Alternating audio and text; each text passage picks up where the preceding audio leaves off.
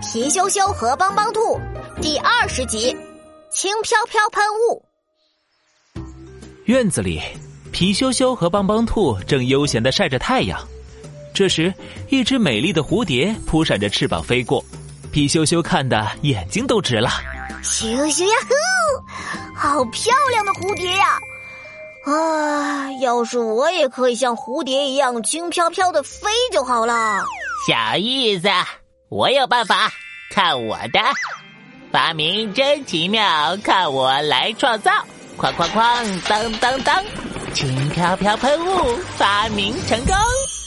帮帮兔的手里多了一瓶蓝色的喷雾，他得意的说道：“这是轻飘飘喷雾，只要对自己喷一下。”身体就会轻飘飘的飞起来，不过不能喷太多哦，不然就会变得比空气还轻，会飘到外太空去的。哎，知道了，知道了。皮羞羞迫不及待的接过轻飘飘喷雾，对着自己喷了喷，他的身体瞬间变得像蝴蝶一样轻盈，轻飘飘的离开了地面，飞了起来。咻咻呀呼，飞起来了，我飞起来了。皮羞羞轻飘飘的飞过围墙，飞过树梢，他看到路边有一位老爷爷正背着一个大大的背包，走得可费劲了。老爷爷，我来帮你吧。皮羞羞飞下去，拿出轻飘飘喷雾剂，对着背包喷了一下。哇，太神奇了！我的背包变轻了，谢谢你，小朋友。不客气。皮羞羞再次轻飘飘的飞起来，飞呀飞，飞到了公园里。他看到一位像大象一样的胖大叔正在散步。哎呀，我太重了，三个步把我累得快趴下了。大叔，我来帮你吧。皮羞羞拿着轻飘飘喷雾剂，对着胖大叔喷了喷，胖大叔走路的速度一下子快了起来。哇，太感谢你了，小朋友。不客气。皮羞羞，你的喷雾好神奇呀！身后突然传来了一个熟悉的声音。皮羞羞转过身来，站在他身后的原来是梦梦。梦梦伸手往树上一指：“我在公园放风筝，可是风筝不小心卡在树上了，你能帮帮我吗？”“哈 哈没问题，我们一起飞上去拿吧。”说着，皮羞羞把喷雾剂对准了梦梦，然后他们手拉手飞到了大树上，把风筝取了下来。哦，我的天哪！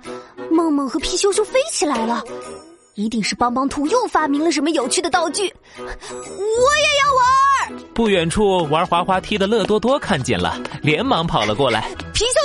皮羞羞，皮羞羞，我可以和你们一起玩吗？我也想飞。当然可以了，只要喷一下这个轻飘飘喷雾就可以飞了。皮羞羞爽快的拿出轻飘飘喷雾，正准备给乐多多喷一下，突然一个熟悉的身影冲了过来，原来是熊小虎。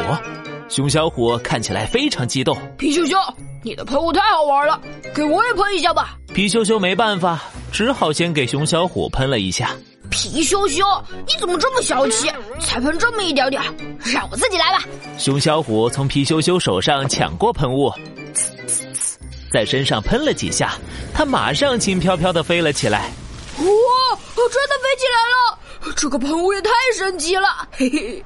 我再喷几下，一定能飞得更高！喷喷，我喷喷喷！快住手，熊小虎！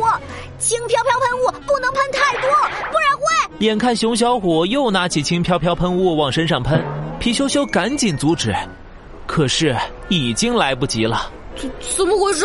我我怎么越飞越高了？熊小虎贪心的往身上喷了大半瓶，一下子变得比空气还轻。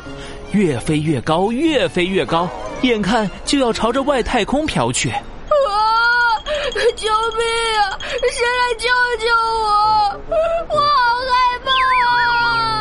熊小虎吓得大哭起来。最后呀，还是帮帮兔及时赶到，回收了轻飘飘喷雾，熊小虎才回到了地面上。